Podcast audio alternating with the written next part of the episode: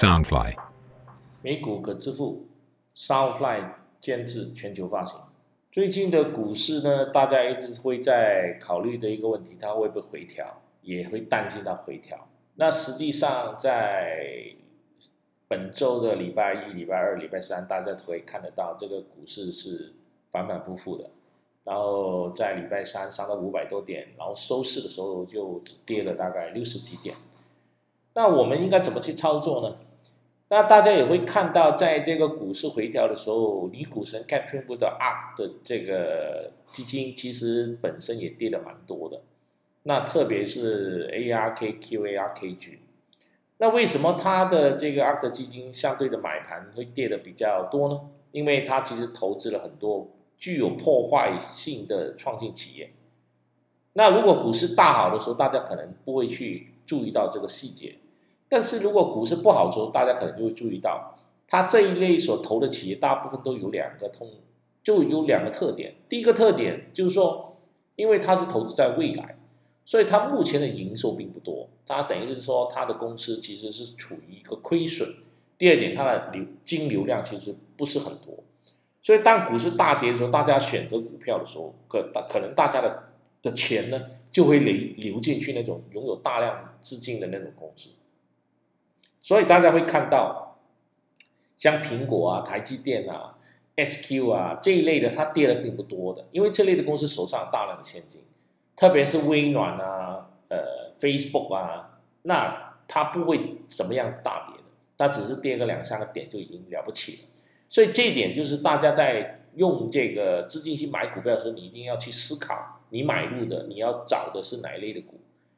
那如果你性格上是比较进取的，有冒险精神的，当然没有问题。但如果你希望安稳保险一点的话，那你可能是买入谷歌啊、微软啊这一类的，可能相对是比较安全的，它的跌幅是相对的很温和。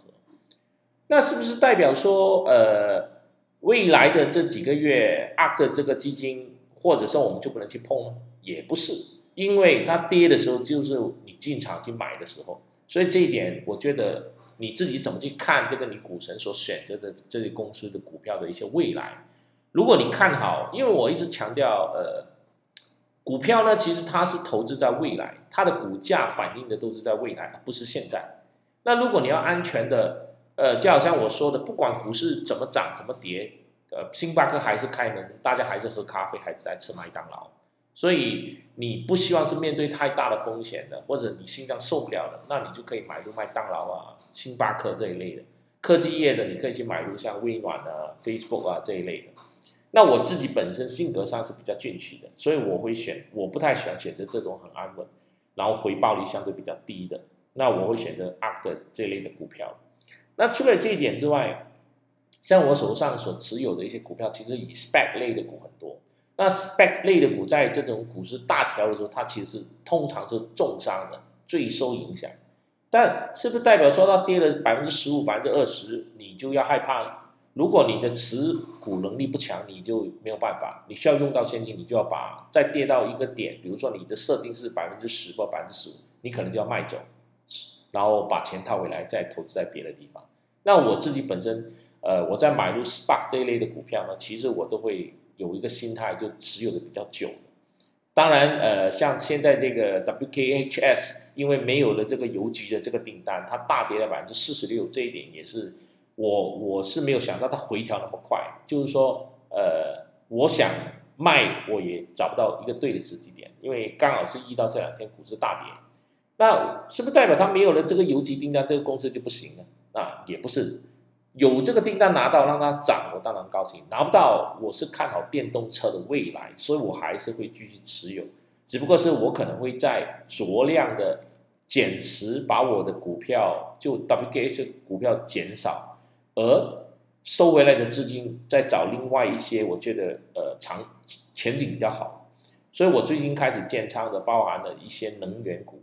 加上这种电动车需要用到的电池。包括它背后所需要用到的一些原材料，除了这个能源股之外，我也开始去买入一些跟电商类有关的 ETF，就好像呃持有亚马逊的股票的这个 ETF。那除了这个之外，我也看中一只，就是呃一只 spec 股，它是也是说做电动货车，但它做电动货车，它已经开始有叫电动货车给它最大的买家，就是亚马逊。就亚马逊是这一家做电动货车的最大的一个客户。那最让我有兴趣的是在于，亚马逊拥有这一家公司的百分之二十的优先认股，就是说未来亚马逊其实有。可能收购这家公司，因为这一旦这家公司成为它的整个货车的供应商，那以它的个性，第一，肥水不流外人田；第二，呃，在发展这个电动车的这个过程里面，或者在发展这电动能源的过程里面所产生的一些技术啊，或产生的一些好的专利啦，有可能可以 benefit 到。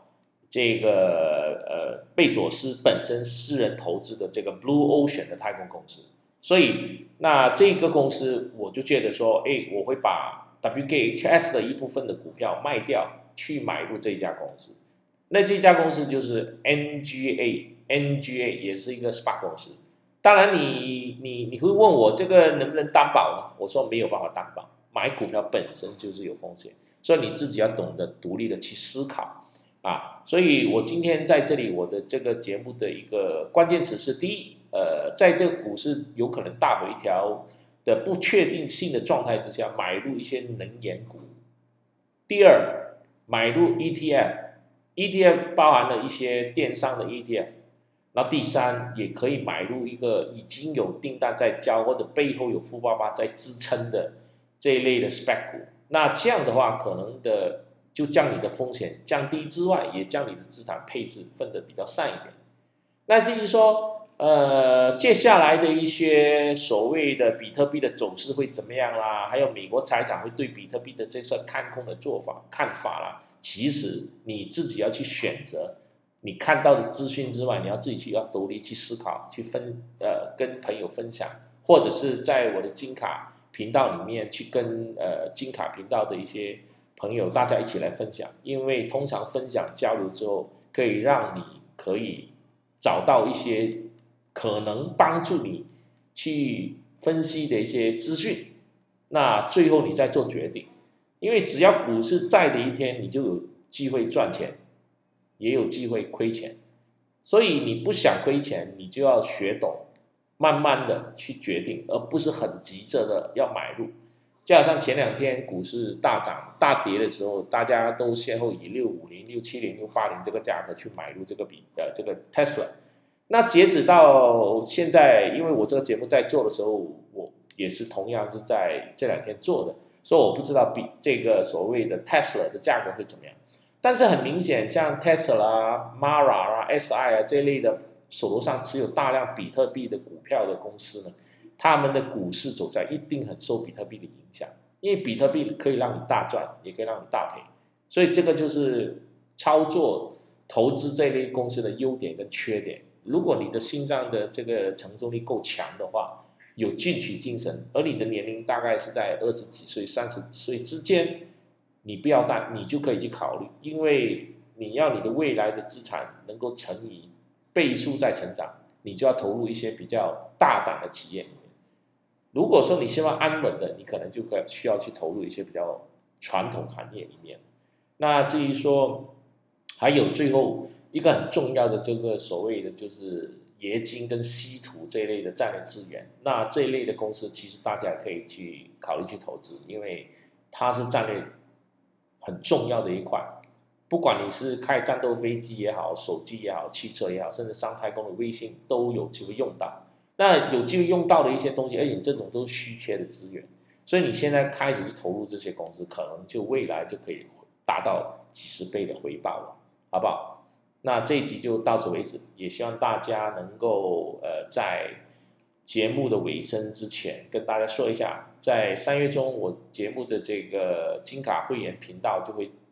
开始要调整收费了，那希望大家在我这个调整收费前。尽可能的加入，那也有些会员说，因为钱不是太多，所以我就推出了一个半年的三十块乘以半年六个月的一百八十块就可以加入，但你可以享有跟金卡会员的权益是一模一样，唯一点你的时间只有半年。那半年之后你要再续约，可能你就要用新的价钱。也可以说，在半年之后，你可能觉得不适合，也可以不需要继续。当然，如果你听了我这个节目，你非常有信心，你就可以现在加入，一年只需要三百块，你就可以加入我这个金卡的会员。那我现在金卡除了在 Telegram 之外，我也开发了一个叫 Line 的，因为很多台湾的朋友都在用 Line 嘛，更加方便大家，